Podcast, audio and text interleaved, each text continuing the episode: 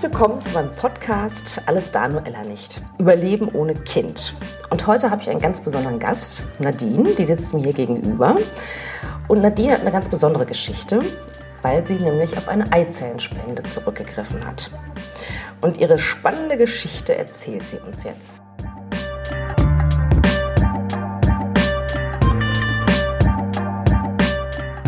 Vielen, vielen Dank, liebe Nadine, dass du uns dieses Interview gibst, beziehungsweise mir dieses Interview gibst. Magst du dich kurz vorstellen? Ja, hallo zusammen. Ich bin Nadine, bin 36 Jahre alt, verheiratet, ähm, komme aus dem schönen NRW und ähm, habe mit 13 ungefähr erfahren, dass ich das Turner-Syndrom habe. Das führte dazu, dass wir oder dass ich ähm, keinen Eisprung habe, auch eigentlich keine normalen Pubertätsanzeichen. Ähm, ja, meine Geschichte werdet ihr gleich verfolgen können, werde ich ein bisschen was zu erzählen. Ich habe mich im Jahr 2013, ähm, oder mein Mann und ich, wir sind seit 2009 zusammen, ähm, haben uns 2013 für den für uns einzig möglichen Weg, äh, eigene Kinder zu bekommen, ähm, für das Thema Eizellenspende oder für den Weg der Eizellenspende entschieden.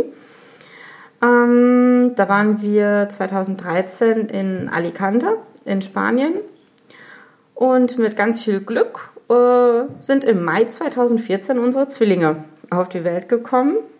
Die sind jetzt äh, gute fünf Jahre alt, ist ein Zwillingspärchen. Ähm, ja, die Spannend. gehen ganz normal in den Kindergarten, kommen jetzt nächstes Jahr in die Schule um, ja, sind gesund und munter, sehr, rauben sehr uns schön. manchmal den letzten Nerv, das ist ganz normal. Gehört dazu. Genau. Sehr, sehr schön. Okay, ja. spannend. Ähm, ich fange mal an mit dem Turner-Syndrom. Mhm. Kannst du ungefähr erklären, also du musst jetzt nicht die perfekte medizinische Erklärung okay. bereithalten, aber ungefähr, dass man sich vorstellen kann, also ich hatte das noch nie vorher gehört, okay. dass man sich ungefähr vorstellen kann, um was es da geht. Also was ist das? Äh, klar, ähm, das ist äh, ja ganz kurz gesagt ein Chromosomdefekt. Ja. Ähm, ich muss mich jetzt gerade erinnern, ich bin jetzt gerade auch nicht sicher. Das ist normalerweise haben die Frauen ja ein X- und ein Y-Chromosom und die Männer zwei X oder umgekehrt. Ich weiß es gerade nicht, ehrlich gesagt. Und bei, bei mir oder bei den Turner-Frauen ist halt von diesem einen Chromosom das, das 43. oder 45. Paar ist halt sozusagen defekt, kaputt. Mhm. Und ähm, das führt halt eigentlich dazu, dass da keine ähm, ja, wie gesagt, keine Pubertätsanzeichen sind, ähm, ja, keine, keine Periode, kein Brustwachstum, keine Schambehaarung und so weiter und eben halt auch deshalb keine, keine äh, Eizellenreifung und kein Eisprung. Ja, verstehe. Wie war das? Also ich stelle mir vor 13. Da war man vielleicht gerade so in der Pubertät. Genau. Also wie ähm, ist das überhaupt aufgefallen, äh, dass du dieses Turner-Syndrom hast? Und wie, was hat das mit dir gemacht? Wie ging es dir da? Also aufgefallen ist das, ähm, meine Eltern sind beide auch nicht riesig groß. Äh, meine Mama ist gute 1,60, mein Papa gute 1,70, also im normalen ja. Bereich. Und ähm, damals wurde das ja noch gemacht, der, der Handrücken wurde geröntgt und anhand der Wachstumsfugen konnte man dann ungefähr sehen, wie, wie groß das Kind wird. Und dann hieß es irgendwie immer so, ja, gute 1,58, 1,60. Und da sagte meine Mama, ja gut, ich bin auch kein Riese, mhm. alles in Ordnung. So, und dann hieß es irgendwann, ja, ihre Tochter wird nur so 1,45, 1,50. Und ähm, da hat meine Mama dann auch schon gesagt, nee, also das ist doch ein bisschen arg klein und was ist denn da genau? Und da bin ich, boah, wie alt war ich da? Elf, zwölf ungefähr. Ähm, war ich kurzzeitig im Krankenhaus, so drei Tage ungefähr war das. Ähm, und da wurden halt verschiedene Tests gemacht, verschiedene Blutuntersuchungen. Und dabei ist es halt aufgefallen, dass ich das sogenannte Ulrich-Turner-Syndrom habe. Mhm. Ähm, damals hat man meiner Mama äh, oder mir mit Sicherheit auch, ich kann mich an das Gespräch nicht mehr ganz so erinnern, okay. äh, auch gesagt, dass es ähm, dazu führt, dass ich keine Kinder bekommen kann. Ja gut, äh, damals mit, mit 11, 12, 13 war das jetzt für mich eh noch kein Thema. Okay. Ähm, ja. Da habe ich jetzt noch nicht so groß drüber nachgedacht. Mhm. Ja, und mit, ich sag mal, 15, 16, als dann, ich habe dann tatsächlich doch mit 15 meine erste Periode bekommen, ohne irgendwelche Hormongabe oder sonstiges. Ähm, Brustwachstum und so war auch alles, äh, ich sag mal, normal, halt ja. vielleicht jetzt nicht so, jetzt ist das ja schon sehr oft mit, mit 10, 11, 12, äh, damals war es halt ein bisschen später bei mir. Ähm, ja, und äh, ja, dann natürlich, als dann der erste Freund kam, trotzdem mit Pille und, und Kondom und so weiter mhm. verhütet, falls okay. dann nicht mhm. doch irgendwas ist. Und es gibt ähm, beim Turner-Syndrom einmal die, hm, ich nenne es jetzt mal Vollversion, und dann gibt es auch einmal eine Mosaikform. Eine Mosaikform hat dann, ähm, ich sag mal, nur, äh, dass die Chromosomen betroffen sind oder nur ein Teil der Chromosomen. Und diese Frauen, die können dann mit Hilfe von Hormongabe oder so auch ah, okay. eventuell Eizellen produzieren.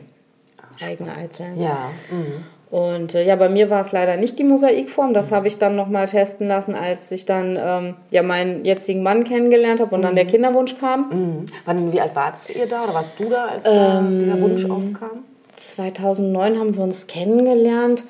Ja, ich sag mal so hm, Ende 20, 27, mhm. 28 ungefähr war es dann, ähm, dass wir uns das beide vorgestellt haben. Ich habe ihm auch relativ zeitnah von vornherein ähm, quasi rein Wein eingeschenkt. Ja, also was du sofort. Ich, ich gehe da offen relativ offen mit um mhm. und ich habe ihm dann gesagt, du pass mal auf, ähm, Kinder kriegen ist mit mir nicht so einfach und mhm. äh, ja, erstmal war das, ja, wir gucken mal und ja. gibt schon bestimmt irgendwas. Ja, und dann waren wir bei uns äh, in der Nähe auch in einem Kinderwunschzentrum. Mhm. Und äh, erstmal zu so einem Infoabend, der ist, glaube ich, einmal im Monat oder so, mhm. ich weiß nicht genau. Ähm, und da kann ich mich noch dran erinnern, der äh, Doktor, der da den Vortrag gehalten hat, als ich den dann, äh, der sagte dann, ja, und es gibt dann die, die ICSI, die IVF und weiß ich nicht für welche Methoden alles, mhm. äh, mit äh, Eizellenreife und, und, und. Und dann hatte ich ihn dann während des Interviews gefragt, ja, wie sieht denn das aus für Paare oder für Frauen, die keine eigenen Eizellen produzieren? Können sie da auch helfen? Und dann wurde er auf einmal ganz ruhig und komisch und sagte, ja, da äh, würde ich Sie dann bitten, zu einem äh, vier- bzw. sechs Augengespräch zu uns kommen. Das machen wir jetzt nicht in so einem großen Kreis. Mhm. Und äh, da war mir schon klar, so, oh, was ist da denn los? Ja. Irgendwie war das für mich in, in dem Moment komisch.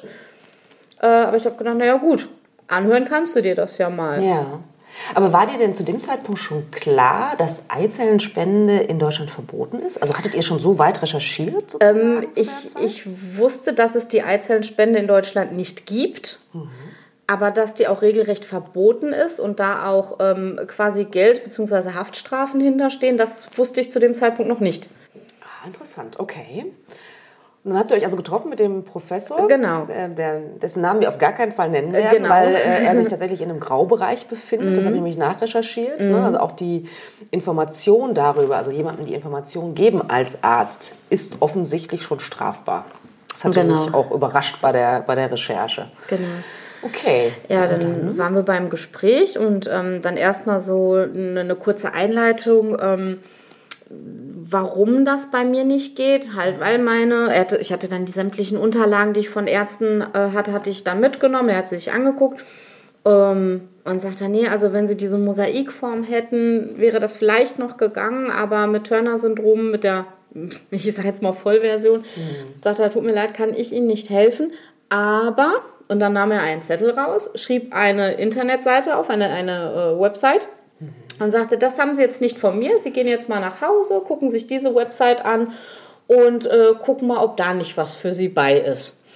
Und äh, dann sagte er, das ist ähm, ja eine, eine Klinik in Alicante, das, das kann man ja sagen, das ist ja nichts mhm. Verwerfliches gerade, ähm, die sich halt auf in Anführungsstrichen Paare wie uns spezialisiert haben. Ähm, er hat sich dadurch, dass er das Ganze ja inoffiziell gemacht hat, er hat das nur wirklich auf diesem, auf diesem Blatt Papier geschrieben, weder in seinen Computer eingegeben noch sonst irgendwas, äh, war das Ganze unverbindlich ja, und. Äh, konnte keiner zurückverweisen. Mhm, mhm, verstehe. Und ja, da haben wir uns auf der Homepage mal äh, informiert. Und dann halt für uns äh, in Erwägung gezogen, okay, das Einzige ist wirklich, was für uns in Frage käme, um ein eigenes Kind zu bekommen, ist halt nur die Eizellenspende. War das ein Schock für dich? Ähm, jein. Also im ersten Moment war so, ja klar, scheiße, warum kann mein Körper das nicht und das ist doch doof. Aber kurze Zeit später habe ich gedacht, na ja gut, wenn das halt der Weg für uns ist, dann ist es so. Dann machen wir das. Und ähm, auch als äh, ihr dann herausgefunden habt, hey, das ist strafbar, sogar mit, mit Gefängnisstrafe Äh, in Deutschland strafbar, das hat, hat dich oder euch aber auch nicht abgehalten. Oder habt ihr da irgendwas, habt ihr da einen Gedanken dran verschwendet, was wäre, wenn ihr erwischt worden wärt oder Also irgendwas in die Richtung? Für, für uns als Paar war es nicht strafbar. Ah, okay. Wir sind in Anführungsstrichen als ganz normale Urlauber sozusagen nach Ja, Alicante geflogen, ja. haben da zwei Wochen Urlaub verbracht und äh, Ja. ja, ich bin schwanger zurückgekommen. Großartig. Vielleicht muss ich auch noch dazu sagen, dass, ähm, dass es in einigen äh, europäischen Ländern verboten ist. Also nicht nur in, in Deutschland, sondern auch in Norwegen, in Schweden, in Österreich und der Schweiz habe ich recherchiert. Aber es gibt einige Länder in Europa, wo das halt erlaubt ist. Und äh, Spanien gehört dazu, auch Großbritannien, Tschechien, Polen und Belgien gehören dazu. Ähm, und Spanien war es jetzt bei euch, weil ihr diese Internetadresse bekommen hattet. Genau. Und äh, Gab es noch einen Grund, warum ihr gesagt habt, okay, dann ist es halt in Spanien? Also der Professor hatte uns ähm, die Internetadresse gegeben, weil er mit dem Arzt in Spanien ähm, ja nicht, nicht befreundet ist, aber die kannten sich halt aus irgendeinem Studium, aus irgendeiner Zusammenarbeit, das weiß ich nicht mehr ganz genau. Also die, die kannten sich auf jeden Fall. Äh, Er hat uns dann auch gesagt, dass es natürlich für uns auch die Möglichkeit gäbe, nach Tschechien zu fahren. Aber da muss ich ehrlich sagen, da war für mich so auf jeden Fall die Sprachbarriere da. Spanisch kannte ich so ein bisschen aus der Schule ähm, und ich habe gedacht, naja gut, dann wenigstens ein bisschen was verstehen. Ja. Aber was ich zu dem Zeitpunkt noch gar nicht wusste, dass die ähm, in Spanien auch ganz, in Anführungsstrichen, ganz normale Deutsche als äh, im, im Empfang zum Beispiel hatten. Und die hatten eine okay. Betreuerin, die uns bei der Erstvisite zur Seite stand. Die kam aus den Niederlanden. Die hat also auch Deutsch gesprochen. Das war überhaupt kein Problem. Ah, Okay. Und wie stelle ich mir das vor? Hattet ihr, also ihr seid da hingefahren erstmal zu einem Informationsgespräch Genau. oder, oder hat, warst du dann sozusagen schon bei der Frauenärztin in Behandlung, weil das äh, muss es ja vorbereitet werden sozusagen. Kannst du vielleicht gleich nochmal was zu sagen. Aber beim ersten Mal seid ihr wirklich nur fürs Infogespräch hin. Genau, genau. Das war dann die so, sogenannte Erstvisite. Ja. Da sind wir über ein verlängertes Wochenende nach Alicante geflogen. Ähm, ja, um erstmal die Klinik kennenzulernen, um die ganzen ähm, Prozesse, was die da alles machen, ähm, um auch erstmal ein Gefühl dafür zu kriegen. Und ähm, mir bzw. uns beiden ging es echt so, wir kamen da rein und wir haben uns sofort wohl gefühlt. Es war eine, eine ganz tolle Atmosphäre. Wir haben uns echt gut aufgehoben gefühlt und nicht so wie eine Nummer, ja, jetzt hier Nummer 863, bitte weiter und gar nicht. Das war echt super schön. Es war eine angenehme Atmosphäre, wie gesagt. Ähm, und jetzt auch nicht so, dass man gesagt hat, so jetzt haben Sie hier so einen Vertrag und lesen Sie sich das mal durch und äh, dann unterschreiben Sie bitte. Also man hat uns auch da überhaupt nicht unter Druck gesetzt, gar nichts. Ähm, ich wurde untersucht, mein Mann wurde untersucht, auch das, das ähm, ein Spermiogramm wurde gemacht. Äh, dann hatten wir irgendwie anderthalb, zwei Stunden Mittagspause. Da hat einem natürlich auch der Kopf geraucht, ganz klar. Und in dieser Zeit haben wir uns dann wirklich dafür entschlossen, den Weg zu gehen. Ja, das, das sofort, machen. also das Bauchgefühl hat sofort gesagt, Genau, ja. genau. So, und dann nach der Mittagspause sind wir dann nochmal hin und haben dann ähm, ja quasi gefragt, wie denn jetzt so der weitere Weg ist. Und ähm, ja, dann hatten sie die, die ganzen Daten von uns aufgenommen und ähm, die ganzen Unterlagen, die Untersuchungsergebnisse und so. Und haben dann gesagt, okay, dann suchen wir jetzt für sie eine Spenderin. Ähm, da konnten wir, was die Spenderin angeht, konnten wir auch, ähm, ja, hört sich jetzt doof an, ich sag mal Wünsche äußern. Also was äh, zum Beispiel die, die Haut- und Haarfarbe, die Augenfarbe, den, ähm, den intellektuellen Stand, Schulabschluss oder so, ähm, das konnten wir alles, ähm, ja, bestimmen ist jetzt das falsche Wort, ähm, konnten wir uns alles wünschen, sozusagen. Und das haben die in, in Alicante dann ähm, quasi aufgenommen. Und anhand unserer Vorstellung, unserer Wünsche, haben sie die, ich sag mal, für uns perfekte Spenderin gefunden. Ging auch dann äh, nach Alter konnten wir unter, äh, unterscheiden oder ob die Dame schon mal gespendet hat, erfolgreich oder ach, ganz, ganz viele Kriterien waren das. Und wie stelle ich mir das vor? Also das stelle ich mir irgendwie auch ein bisschen spooky vor, oder? Also, also was, was geht dir da durch den Kopf? Weil das, ich meine, du, du suchst da die, die biologische Mutter deiner Kinder Ja. aus. Ist Also mir oder strange, uns, oder? mir oder uns war es wichtig, dass ähm, sie mir in irgendeiner Art und Weise ähnelt. Also dass sie auch helles Haar hat, dass sie blaue Augen hat nach Möglichkeit, ähm, dass sie nicht so groß ist. ähm, ja. Und ansonsten, was so den, den Schulabschluss und, und alles anging, das Alter, das war uns relativ egal. War es euch wichtig, dass sie schon mal gespendet hatte? War das ein Kriterium? Damals glaube ich Nee. nicht, ne. Nee. Da, ähm, das war im Ende Mai, Anfang Juni 2013 waren wir da. Und ich bin mir nicht sicher, ich glaube im Juli oder August kam dann die Nachricht ähm, aus Alicante, ja, herzlichen Glückwunsch, wir haben eine geeignete Spenderin für Sie gefunden. Ja, und dann äh, kam es dann auch dazu, dass ich Medikamente nehmen musste, ähm, dass mein Zyklus quasi der Spenderin angepasst wird. Ah, okay. Und dann hieß es bitte so, äh, am, ich sage jetzt einfach mal, am Tag 1 der Periode, wenn die eingesetzt hat, nehmen Sie das und das Medikament. Äh, am letzten Tag der, Medika äh, der Periode nehmen Sie das und das Medikament, die Hormone. Ja. Ähm, dass mein Zyklus und der Zyklus der Spenderin halt ja, angeglichen werden, sage ich mal. Ja, okay. Echt spannend, Wahnsinn. Ähm, war dir bewusst oder wurdet ihr darüber aufgeklärt, dass es ja auch für dich gesundheitliche Gefahren durchaus gegeben hätte? Also ich habe hab, ich hab ein bisschen recherchiert, ich, ich bin ja keine Medizinerin, aber irgendwie Schwangerschaftsvergiftung glaub, kommt, glaube ich, häufiger vor in, in so einem Fall. Und, und solche Sachen, war dir das bewusst und Ähm, da bist du hat- damit umgegangen? Da hat man uns darauf vorbereitet, beziehungsweise hat das angemerkt. Ja. Aber weiß nicht, ich bin irgendwie generell so ein recht positiv denkender Mensch und habe gedacht, ja, wird schon alles gut gehen. Ist, schon, ist schon richtig so. Ja, ja, ja. Und äh, klar, ich hatte dann auch Angst, weil es ist ja, äh, ja, ich sag mal, so eine Art Fremdkörper. Ob mein, ob mein Körper, meine Gebärmutter die fremden Eizellen annimmt. Ähm, Ja, verstehe ich. War das deine größte Angst? Ähm, Oder gab es noch andere Sachen? Also eigentlich was- meine, meine größte Angst war, ähm, wenn, die, wenn der Transfer ist, wenn ähm, die Eizelle eingesetzt ist, dass ich sie verliere. Dass sie nicht anwächst, sage ich mal, dass sie sich nicht so eine weiterentwickelt. Fehlgeburt hast. Genau, das wäre meine, oder war damals meine, meine größte Angst in Anführungsstrichen. Ja, das kann ich nachvollziehen. Okay, also du hast Medikamente bekommen, um dich, äh, also um den, deinen Zyklus mit dem der, der, der Eizellenspenderin ähm, anzugleichen. Wie ging es dann weiter? Ähm, ja, da stand ich relativ in, engen, in engem Kontakt mit der Klinik in Alicante. Und ähm, ja, dann haben wir irgendwann zwei Wochen Urlaub gebucht, als es dann hieß, so dann und dann könnte der Transfer sein. Um diesen Transfer rum haben wir halt unseren zweiwöchigen Urlaub gebucht. Ähm, ich bin mir jetzt nicht mehr ganz sicher. Ich sag mal, äh, Samstag sind wir angekommen. Montags ähm, musste mein Mann ähm, die Spermaprobe abgeben. Da war auch dann den Montag direkt die Punktion der Spenderin. Dann ähm, wurden die Eizellen befruchtet. Und Genau, im, im Labor werden die dann Genau. logischerweise befruchtet, geht ja nicht anders. Genau. Und dann hier in Deutschland ist es, glaube ich, so, was ich gehört habe, ähm, werden die nach spätestens zwei bis drei Tagen wieder zurückgesetzt.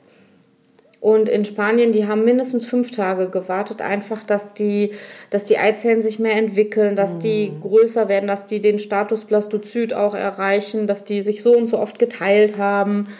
Ähm, Und während dieser Zeit wurden wir auch jeden Tag äh, quasi angerufen und informiert, so jetzt sind so und so viele Eizellen, jetzt sind so und so viele Eizellen, die und die haben sich befruchtet, die und die sind leider Ah, nicht okay. weiter Hat gewachsen. sozusagen immer ein Update bekommen. Genau, genau. Okay. Und ähm, Und wie viele waren dann gut sozusagen oder für gut Von- befunden worden? von elf Stück waren acht befruchtet und fünf davon waren Typ A.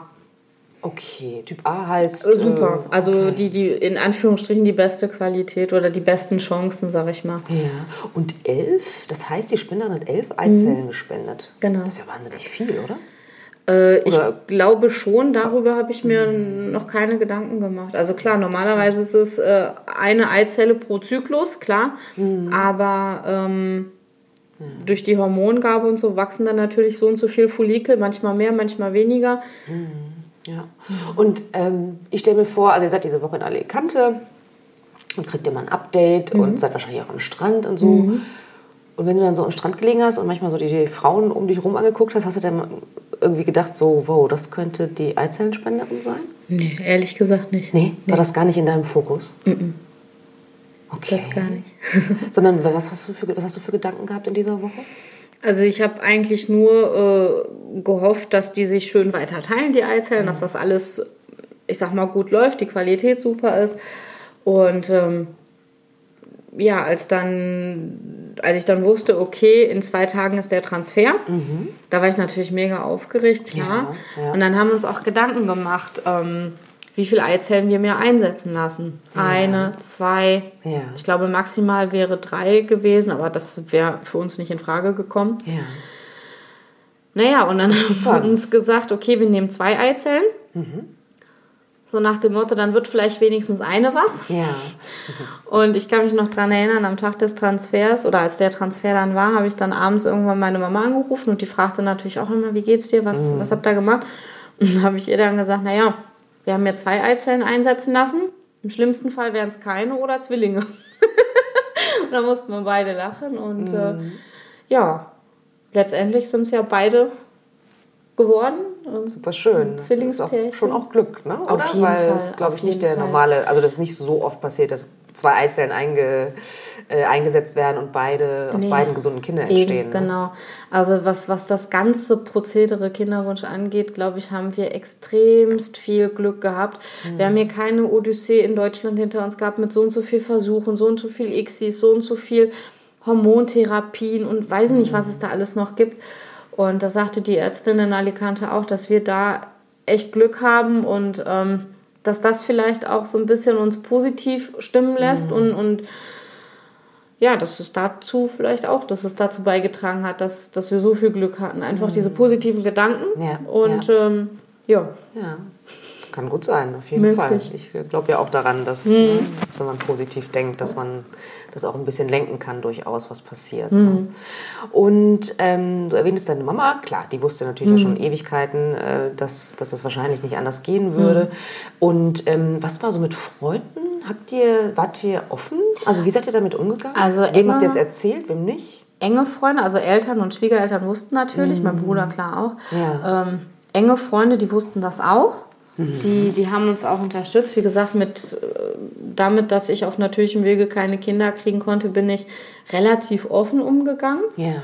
Und ähm, enge Freunde wussten das auch. Den haben wir dann auch erzählt, du, äh, dann und dann fliegen wir nach Alicante und mhm. ähm, dann und dann äh, ist der Transfer, dann und dann kommen wir zurück. Und so, da habe ich dann auch immer so ein bisschen äh, quasi ein Update gegeben. Mhm.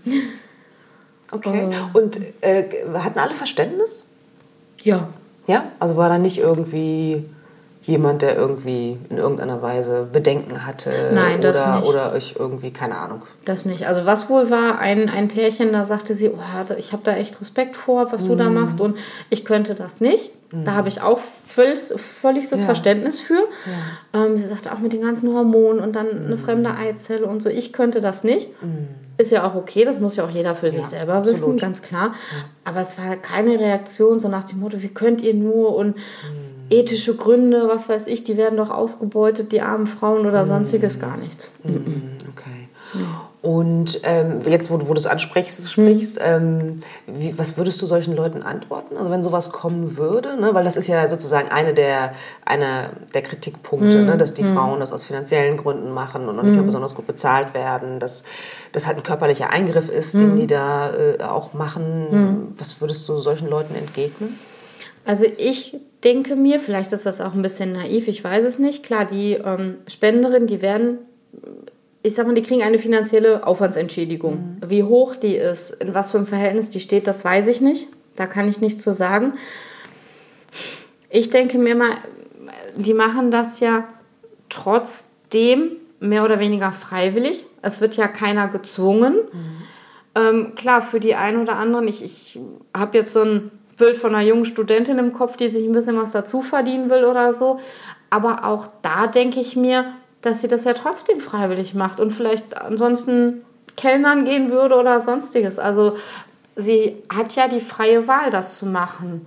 Und ich denke mal auch, also gerade in, in, ähm, in der Klinik in Alicante, äh, die achten auch darauf, dass es der, hört sich jetzt so an, dass es der Spenderin möglichst gut geht. Und ähm, es gibt jetzt auch keine ähm, willkürlich hohe Anzahl, äh, wo die Spenderin spenden darf. Also es ist auch auf Ach, die genaue Anzahl weiß ich nicht. Ich glaube, auf drei oder fünfmal ist das auch quasi reduziert. Ah, okay. Und ähm, klar, die werden auch gesundheitlich durchgecheckt hm. und alles. Also ich sehe das nicht ganz so hm. krass. Denkst du manchmal an die Eizellenspenderin? Bist du ihr dankbar? Dankbar auf jeden Fall. dankbar auf jeden Fall. Ich sehe das ähm, als kleines Puzzleteil, was sie uns quasi geschenkt hat, in Anführungsstrichen geschenkt, ähm, wodurch wir zu unserem Glück gekommen sind.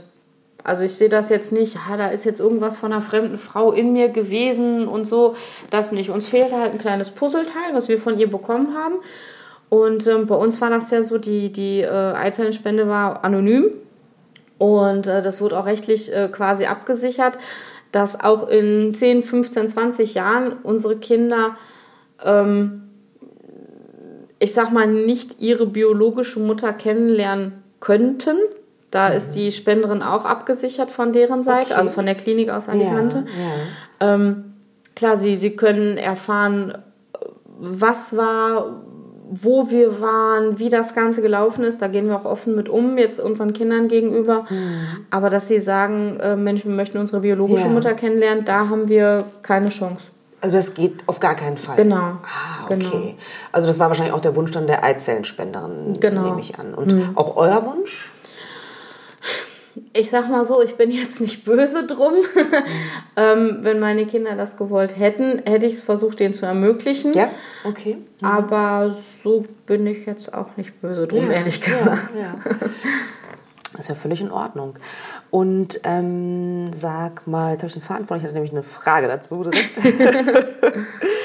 ähm, wisst ihr schon oder weißt du schon, wann du es ihnen sagst, wie du es ihnen dann sagst, also deinen Kindern mhm. sagst? Und hast du Angst vor diesem Moment? Also Angst ist vielleicht ein bisschen zu viel gesagt, aber ein heiden Respekt. Mhm. Also ich, wir werden es denen sagen, wenn es jetzt zum Thema kommt. Also jetzt, wie gesagt, die sind fünfeinhalb. Ähm, klar, jetzt fängt das so an mit Mama, wie kommt denn das Baby ins Bauch und so, in den Bauch. Ähm, aber wenn, wenn sie dann, weiß ich nicht, zehn, zwölf und auch das, das Verständnis für haben und vielleicht auch im, im, in der Schule irgendwie Sexualunterricht haben oder so, wo das Ganze erklärt wird, das ganze Prozedere. Ich glaube, spätestens dann würden wir das mhm. erklären und dann auch, ich sag mal, kindgerecht. Mhm. Und ähm, ja, auch so genauso wie ich dir das gerade gesagt habe. Uns fehlte halt ein Puzzleteil, was wir von einer lieben, netten Spanierin bekommen haben, mhm. äh, damit wir die beiden halt haben. Mhm. Schön. Ähm, fühlst du dich hundertprozentig als Mutter deiner Kinder? Ja, auf jeden Fall.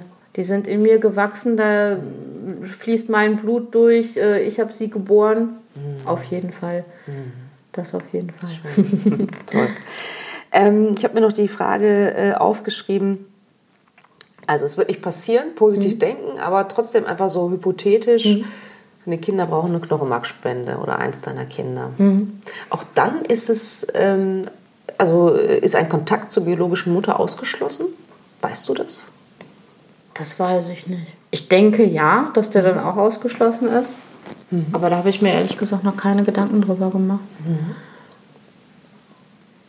Ich denke mal, dadurch, dass der genetisch auch was von meinem Mann haben, dass vielleicht von der Seite irgendwie dann, ich sag mal, Hilfe kommen könnte. Mhm. Okay. Gut, ähm, macht sich ja auch nicht über alles mhm. ständig Gedanken, sollte man auch nicht, glaube ich. Was wir hatten bei der Geburt, ich hatte mhm. kurz vor der Geburt gelesen, dass man aus der Nabelschnur ähm, Stammzellen entnehmen kann. Und auch in unserer Klinik, wo ich entbunden habe, ähm, bin ich offen mit dem Thema umgegangen. Mhm. Und äh, ja, quasi als ich dann äh, kurz vor dem Kaiserschnitt noch am CTG lag, habe ich das Thema auch angesprochen. Ja. Und da sagte mir die Ärztin, ähm, dadurch, dass sie eine Eizellenspende hatten, würde das, ach, wie hat sie sich ausgedrückt? Ich weiß jetzt nicht, ob sie gesagt hat, das würde nichts bringen oder es ist nicht, nicht notwendig. Ähm, okay. Weil halt kein genetisches Material von mir selber kommt. Deswegen haben wir das nicht gemacht, dieses, diese Stammzellen aus der Nabelschnur. Ach, interessant. Ich hätte jetzt gedacht, das wäre hm. sozusagen eine Absicherung gewesen ja. oder so. Nee, nee. Spannend. Also sagte okay. sie, wie gesagt, den genauen Wortlaut weiß ich nicht mehr, aber. Ähm, wie sind so Ärzte mit, äh, damit umgegangen? Du hattest, glaube ich, äh, beim Vorgespräch was erzählt von einer Frauenärztin. Genau. Also meine Frauenärztin, der hatte ich das auch im, im Vorfeld dann gesagt und die hat mich auch unterstützt. Ähm, allerdings hat sie bei sämtlichen Ultraschallbildern, ähm, wo ich dann zum Beispiel auch für die Klinik äh, meine Gebärmutterschleimhaut, die, die Dicke messen lassen musste, ähm, hat sie immer ihren Namen abgeschnitten. Was ich auch völlig verstehe, ja, ist was in Ordnung. Ihr da nicht, hast du ihr nicht übel gemacht? Nein, nein, nein, um Gottes Willen, um Gottes Willen. Ich habe auch in keiner E-Mail oder so habe ich ihren Namen erwähnt. Gut, jetzt wäre es eh egal, weil die Dame ist verstorben. Aber das ist, äh, da war sie auch äh, auf der sicheren Seite, sage ich mal. Und was ich natürlich auch verstehen kann, wenn da, äh, wenn da irgendwie Haftstrafen oder so hinterstehen. Ich meine, sie hätte sich überhaupt nicht strafbar gemacht, weil sie hat mir weder was von einer Eizellenspende erzählt, Eben. noch hat sie irgendwie mich nach Alicante verwiesen oder sonstiges. Ja. ja. Aber. Interessant, ja. ja, okay. Sie hat mich halt wie eine, in Anführungsstrichen, ganz normale Schwangere ja. behandelt. Und das ist ja gut auf jeden Fall. Genau. Magst du sagen, wie, wie teuer das ungefähr war? Also die Eizellenspende an sich hat 10.000 Euro gekostet zur damaligen Zeit. Ich glaube, jetzt liegen die Preise noch ein bisschen höher. Ähm, ja, und da kam dann noch äh, zu die Erstvisite, die Flüge, äh, die Hotelübernachtung, äh, die ganzen Medikamente, also dass wir da bestimmt so bei 13.000 bis 15.000 Euro waren. Mhm. Ja. Die ihr aber gerne bezahlt habt. Ja, natürlich. Also äh, für uns war damals die Frage, naja, holen wir uns jetzt ein Eigenheim? Mhm. Oder in Anführungsstrichen die Kinder. und da haben wir dann beide gesagt, nee, komm, dann jetzt, wir waren wie gesagt Ende 20, Anfang 30, äh, dann lieber jetzt ein Kind. Ein Haus können wir auch nur in zehn Jahren kaufen. Ja. Und äh, mhm. naja, dann der eine Teil ging dann halt für, für die Sache in Alicante drauf. Mhm. Und als wir dann ähm, erfahren haben, dass es geklappt hat und dass wir mit Zwillingen schwanger sind und dass das auch alles soweit gut läuft, äh, mussten wir uns dann natürlich auch ein neues Auto kaufen. Und dann mhm. war das Eigenkapital weg. Mhm. Aber äh, das war es uns definitiv wert. Ja, das kann ich mir vorstellen. Sag mal, eine Frage hätte ich noch. Mhm. Was, was hättest du, was hättet ihr gemacht, wenn es nicht funktioniert hätte? Hattet ihr andere Optionen im Kopf? Also ich selber hatte kurzzeitig auch mal das Thema Adoption im Kopf. Mhm. Ähm, aber das habe ich dann verworfen, denn ich weiß nicht, ob ich mich da so als Mutter gefühlt hätte, wie jetzt bei meinen, in Anführungsstrichen, meinen Kindern. Dadurch, dass ich ja, wie gesagt, das Glück hatte, schwanger zu sein, die beiden auf die Welt zu bringen. Ähm, und ich glaube, für meinen Mann wäre das auch keine Option gewesen. Mhm. Außerdem hat man ja, glaube ich, was das angeht, also das weiß ich durch ein, ein bekanntes Pärchen, ähm, dass man da sehr starke ähm, Hürden hat, dass man da super durchleuchtet wird und ähm, hm. Nee, da war das doch der ja, mehr oder weniger einfachere Weg, sage ich mal. Ja, ja, verstehe. Und aber wenn der nicht geklappt hätte? Ich glaube, wir hätten es dann nochmal versucht mhm. und vielleicht auch noch ein drittes Mal, je nachdem, ja. wie, es finanziell ja. halt ausgesehen hätte, klar. Ähm, ja, aber dann hätten wir uns irgendwann mit dem Thema Kinderlosigkeit äh, hm. ja, zufrieden geben müssen. Das ist jetzt das Falsche. Ähm, hm. Ja, dann hätten wir uns halt damit abfinden müssen und mhm. es wäre dann halt so gewesen. Ja, verstehe. Das ist jetzt auch, wir ähm, haben, beziehungsweise jetzt muss ich sagen, wir hatten mhm. ähm, noch quasi Eisbärchen eingefroren. Genau, das wäre nämlich auch noch meine Frage gewesen, weil du hattest von fünf äh, gesprochen, genau. die so richtig gut waren. Zwei sind eingesetzt worden, das heißt, drei wären jetzt noch da gewesen. Genau. Die, äh, vielleicht sind sie jetzt auch noch da, ja. ich weiß es nicht. Ähm, wir haben auf jeden Fall vor zwei Wochen ähm, wieder eine Erinnerung gekriegt. Also jährlich mhm. kriegte man die Erinnerung von Alicante. Man muss dann natürlich ah, okay. auch für die Kryokonservierung Geld bezahlen. Ähm, und da haben wir uns dann entschieden, dass wir die zu Forschungszwecken quasi freigeben. Aha. Wir wollten die ähm, nicht spenden. Es gibt ja auch die Möglichkeit, wenn der Mann und auch die Frau, ähm, ich sag mal, äh, gesundheitlich eingeschränkt sind und beide Seiten keine Kinder zeugen können, dass man eine Embryonspende macht. Ähm, das wollte mein Mann aber nicht. Ich selber hätte das äh, durchaus akzeptiert und hätte mich gefreut, in Anführungsstrichen dann einem Paar helfen zu können. Äh, wie gesagt, das wollte mein Mann aber nicht, akzeptiere ich auch voll und ganz. Ähm, und wir haben uns dann dafür entschieden, die Embryonen zu Forschungszwecken freizugeben. Ähm, das heißt? Das weiß ich noch nicht. Da kriegen wir noch Informationen drüber, was dann damit passiert mhm. ist, was da erforscht wird. Ähm, da kriegen wir dann Informationen aus Alicante. Wie gesagt, der Brief, der ging jetzt letzte Woche erst raus und äh, also der, der Brief von euch an genau an von die euch an die Klinik, äh, von uns an die Klinik, dass wir ähm, ja kein weiteres Geschwisterchen quasi möchten. Ist das schwer gefallen, dieser Mir ja. Mir ja, auf jeden Fall. Ähm, das Herz sagt, ach klar, komm, jetzt vielleicht noch so ein Einling, äh, packen war und die Schwangerschaft und die Geburt war auch für mich voll in Ordnung. Wenn es danach geht, könnte ich noch zehn Kinder kriegen, glaube ich. Mhm. ähm, aber der Verstand sagt auch, nee, komm, ist alles gut so, wie es ist. Mhm. Wir haben das Glück, dass es beim ersten Mal geklappt hat. Wir haben zwei gesunde Kinder. Ähm, wir haben das Glück, dass es ein Pärchen ist. Mhm. Äh, ist nochmal so ein, so ein i-Tüpfelchen, sage ja. ich mal.